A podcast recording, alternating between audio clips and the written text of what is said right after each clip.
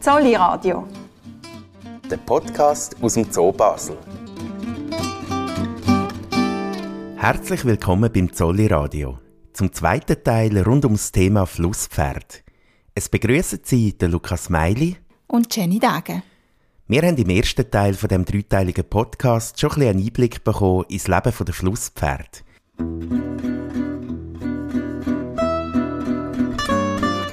Tierpfleger Markus Beutler hat uns erzählt, wie sein Alltag mit diesen beeindruckenden Tieren ist und was es jeden Tag braucht, damit es ihnen gut geht. Im Zolli passieren aber manchmal auch Sachen, die ganz und gar nicht alltäglich sind und wo die Verantwortlichen aus dem Zolli vor eine ziemliche Herausforderung stellt. So zum Beispiel ein Einsatz, wo der Tierarzt Christian Wenker vor kurzem bei den Flusspferd geleistet hat. Er hat am Wilhelm, einem Flusspferdmännli, nämlich müssen die Füße pflegen. Was im ersten Moment vielleicht wenig spektakulär tönt, ist im Fall von einem Flusspferd aber eine riesige Unternehmung. Weil so einfach hebt das Flusspferd seinen Fuß nämlich nicht an. Wir haben den Christian Wenker und den Pfleger Markus Beutler, die bei diesem Einsatz dabei sind, zum Gespräch getroffen. Und wir haben vom Christian Wenker als erstes wissen, warum der Einsatz überhaupt nötig war. Ja, der Wilhelm ist ja unser Flusspferd, Bulle, 32.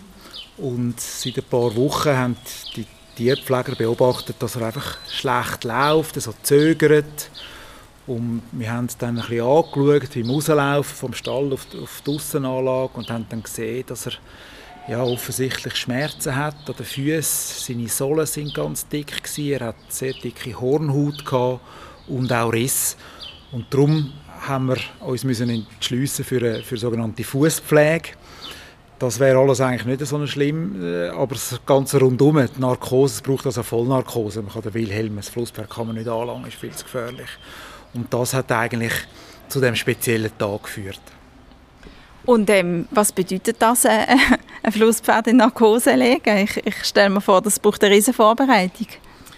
Ja, das ist so. Es ist ein schweres Tier, rund zwei Tonnen äh, schwer. Das ist mal das eine. Und das andere, was ein bisschen unangenehm ist, ist, dass die Flusspferde in der Narkose wie auf die Tauchstation gehen können. Man redet vom Tauchreflex. Also sie hören einfach auf schnaufen und äh, so ist es sehr schwierig zu beurteilen in der Narkose, lebt das Tier überhaupt noch? Und da muss man sich entsprechend äh, einrichten, dass man das kann überwachen kann. Und, und wie haben Sie das gemacht? Also das eine ist einmal, dass der Wilhelm glücklicherweise etwa einmal in der Minute geschnauft hat. Wir haben dann auch mit einem Gerät, das ist das misst Sauerstoffsättigung Sättigung im Blut, haben wir äh, das äh, äh, überwacht, um zu schauen, ob das nicht absinkt unter gefährliche oder lebensbedrohliche Werte. Und ähm, wie muss ich mir das vorstellen? Wie, wie legt ihr so einen ab? Ja, wir probieren natürlich, dass die Narkose möglichst sanft eingeleitet wird. Das ist auch gelungen. Ähm, zwar kommt der Wilhelm zwei viel über per Narkosegewehr hinter das Ohr. Dort hat es ein eine dünnere Stelle, wo es ein besser reingeht. Leider ist dann dort der erste Pfeil nicht richtig äh, entladen worden. Dann ist der Wilhelm nur langsam eingeschlafen, aber er ist schön langsam auf den Bauch gelegen und so halb auf die Seite gerollt. Leider ist dann noch etwas Unvorgesehenes passiert. Er ist genau mit dem Kopf vor der Wand gelegen. Und wir haben also die ganze Überwachung, die wir haben machen, wir haben also auch noch einen sogenannten Tubus, also ein, ein Plastikrohr, haben wir in die Luftröhre schieben, dass wir die Atemwege immer frei haben und können kontrollieren. Das haben wir alles nicht können machen. Also wenn die zwei Tonnen da mal liegen, dann kann man die also nicht mehr bewegen. Und, und wie geht es jetzt Ihnen als Pfleger, wenn jetzt ein von Ihren Schützlingen so, sage ich mal, wehrlos am Boden liegt? Ist man da, ist man da, ist man da irgendwie betroffen oder, oder also fiebert man auch mit? Äh, ganz klar, eben, man hat gewusst, das Alter, äh, das kann ein Risiko sein. Man weiß nicht, wie du reagieren, weil es ist nicht eine alltägliche äh, Situation, auch für Tierärzte nicht. Ähm, es war, glaube ich, bei allen eine gewisse Anspannung. Gewesen. Kommt das gut, kommt das nicht gut? Dann eben, wie der Christian Wenk schon gesagt hat, er hat plötzlich den Kopf an falschen Ort gehabt. Dann, ja, können sie jetzt das gleich richtig überwachen? Äh, es ist schon eine Art, man gibt sein Tier gibt mir den Tierärzte in die Hänge. Äh, man hofft, äh, dass die wissen, was sie machen und man ist da sicher im Mitfiebern, ja. äh, und hoffe, dass das, dass das gut kommt. Und das ist glücklicherweise auch passiert. Wie, wie geht man mit dem um? Also ich meine, Sie sind ja eigentlich immer für alles verantwortlich. Also für, für jedes Tier, das eine Narkose braucht. Und, und jeder Pfleger hofft, es geht gut. Wie kann man das irgendwie ausblenden? Ja, das, äh, man gewöhnt sich daran, ist klar. Also ich schlafe natürlich auch äh, unruhig vor so einer Aktion. Gerade mit Flusspferd haben wir nicht sehr viel Erfahrung mit Narkose gehabt. Wir haben den Wilhelm schon mal narkotisiert, vor sieben Jahren. Aber das sind jetzt mit dieser Narkose die einzigen zwei Narkosen, die, äh, ich glaube, überhaupt in der Geschichte vom Zoo Basel bei einem Flusspferd passiert sind. Aber wir probieren uns so gut wie möglich vorzubereiten, planen alles, haben alles Material äh, vorhanden, Sauerstoffflaschen, irgendwas, was einem nur in den Sinn kommt. Man kann nicht alles planen, das war ja das mal auch so, gewesen, dass er einfach dort angelegen ist, wo wir nicht recht dazugekommen sind. Aber äh, schlussendlich äh, haben wir alles das können machen, was wir wollen und auch seine Füße haben wir so können pflegen, dass sie jetzt wieder schön am Abheilen sind und Wilhelm geht es wieder gut. Und es ist, glaube ich, ein rechter ähm, Personalaufmarsch, äh, so ein Einsatz. Ja, es ist ein, ein ganzes Team, das wir hier zusammenstellen. Also wir sind äh, zwei Tierärzte, Tierarzthelferin, zwei Tierarzthelferinnen, mehrere Tierpfleger, mehrere Schreiner, die da helfen. Und äh, wir haben sogar probiert, den Wilhelm ein bisschen auf die Seite zu rollen, die zwei Tonnen Wilhelm. Äh, das ist ein bisschen gegangen, aber er ist dann immer ein bisschen unruhig geworden, hat angefangen zu zucken. Und dann haben wir entschieden, dass wir ihn doch nicht auf die Seite rollen, sondern genau so lassen, wie er jetzt ist. Äh, und einfach äh, möglichst feinfühlig dann die Füße schneidet, dass er das möglichst wenig spürt. Und warum sind Schreiner dabei? Ja, die bringen das ganze Material. Wir haben Gurten, wir haben Schleppmatten, wir haben sogar äh, ja, hydraulische Geräte im Notfall, dass man äh, den Wilhelm könnte bewegen. Äh, das war jetzt das mal nicht möglich. Äh. Man bräuchte fast ein, ein, ein, Fahrzeug, einen Gabelstapler, wo man den ziehen könnte. Das ist einfach alles auf Platz gewesen, einfach für den Notfall. Und dann, wenn Sie dann so am, eben die Füße am Pflegen sind, dann wissen Sie aber auf sicher, so lange schläft er jetzt. Oder, oder Sie geben den Impuls, jetzt soll er wieder aufwachen.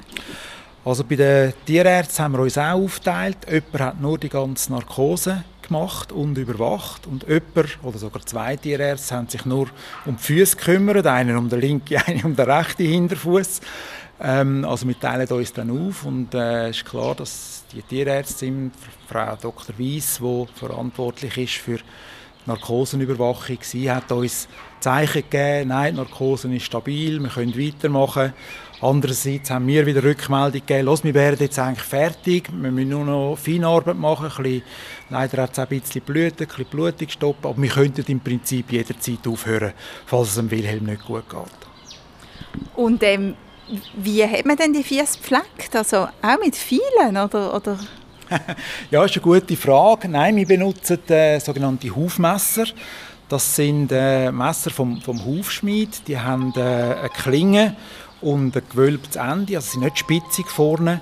Und mit denen tut man dann Schicht für Schicht tut man dann abtragen von dieser Hornhaut. Und so haben wir dann auch die, die Risse ausgeschnitten, die Wilhelm besonders weh haben haben das Ganze desinfiziert und nachher noch ganz dick mit Salbe aus einer grossen Dose eingesalbelt, damit das möglichst gut abheilt. Sie haben vorhin noch gesagt, äh, eben, also das eine ist ein, also narkotisieren mit diesen viel ähm, Ablegen, aber ich glaube, zu wissen, wie viel braucht ist auch nicht ganz einfach. Ja, das ist richtig. Äh, wir dosieren ja das äh, Narkosemittel nach Gewicht dosieren und beim Wilhelm ist das Gewicht unbekannt und wir haben auch keine Möglichkeit, da in dieser Anlage den Wilhelm zu, äh, zu wägen. Bei den Elefanten zum Beispiel haben wir eine eingebaute Waage, da geht das sehr gut.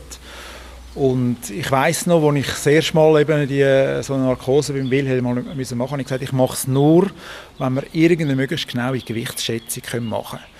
Und da hat der, der Tierpfleger, der Bruno Stöckler, eine geniale Idee gehabt. Und zwar hat er mittels der sogenannten Wasserverdrängung vom Wilhelm im Pool da in der Innenanlage hat er äh, eine Schätzung können machen.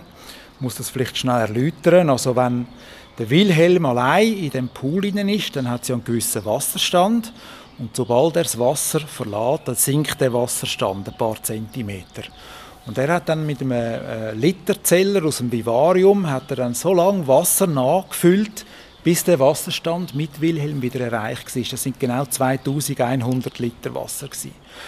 Und in der Annahme, dass ein Liter Wasser etwa gleich schwer ist wie ein Kilo, es gibt dann auch noch ein paar Fehler. Also der, der, Wilhelm der ist nicht wie eine, wie, eine, wie, eine, äh, wie eine, Wassermasse, der hat schwere Knochen, der hat aber auch ein bisschen Auftrieb. Also die Fehler können sich wahrscheinlich alle ein bisschen ausgleichen. Und so kommen wir aber auf ein Gewicht eben von 2,1 Tonnen und dann, dann so unsere Narkose äh, können möglichst exakt äh, berechnen. Jetzt habe ich hier noch eine Frage. Ähm, ist jetzt das erste Mal, gewesen, wo Sie dabei waren, wo, wo, oder wo Sie eigentlich den Wilhelm so aus, von nahen mal haben können sehen oder anlängen? Äh, so eine größere Aktion war sicher die erste, gewesen, äh, beim Wilhelm sowieso. Ähm, wir haben, als Pfleger haben wir regelmäßig Kontakt, wenn wir ihnen eben etwas Futter geben. Ähm, hier kommen wir direkt eigentlich in Kontakt mit ihnen. Aber ähm, die Aktion mit, wir versuchen den Wilhelm zu drehen, äh, wo wir mit Füßen und Hängen und allem probiert haben, so etwas zu machen, ist sehr speziell und so nah kommt man natürlich nicht her und man kann wirklich hier alles mal anlängen und schauen, wie fühlt sich das an, wie sieht das aus. Äh, das war das erste Mal gewesen, ja, und sehr interessant. Können Sie beschreiben, wie sich so ein Flusspferdebauch anfühlt? Äh, hart und weich gleichzeitig. Es ist äh, eine sehr spezielle Haut. Es hat Härchen drauf, es hat Poren, es ist... Ähm, kann es schlecht beschreiben, wie das, es, ist, es ist nicht Leder, es ist kein Fell, es ist etwas ganz Spezielles. Ich glaube, es ist etwas für sich Einzigartiges.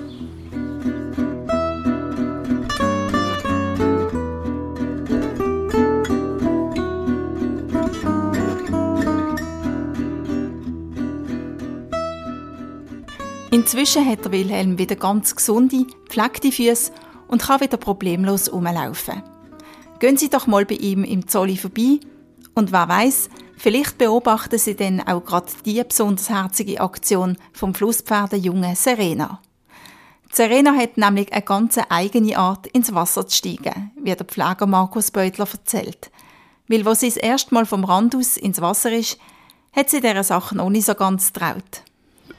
Teufel hat sicher das Jungtier hat am Anfang ein Respekt gehabt, ist am Rand gestanden, auf der Insel, hat nicht gewusst, was es machen soll, wo kann es jetzt wieder reingehen, weil sie vielleicht vergessen hat, wo das sie ist auf die Insel gestiegen und wir haben dann mehrmals beobachtet, wie sie einfach vom Rand aus wie ein Köpfler ins Wasser reingumpelt und darum, äh, sie hat nicht Angst gehabt, wie tief ist das Wasser, aber ich denke auch, dort war eine Kommunikation mit der Mutter, gewesen, wo die Mami gesagt hat, hey, Serena, hier kannst du reinkommen. Kann man das immer noch beobachten? Ähm, ich habe es das letzte Mal vor drei Wochen gesehen, äh, als sie reinkumpelt. Wie fleissig sie es macht, äh, ich glaube, das ist sicher auch ein bisschen stimmungsabhängig von ihr. Ähm, aber ich denke, es ist sicher immer noch möglich, das zu sehen, ja.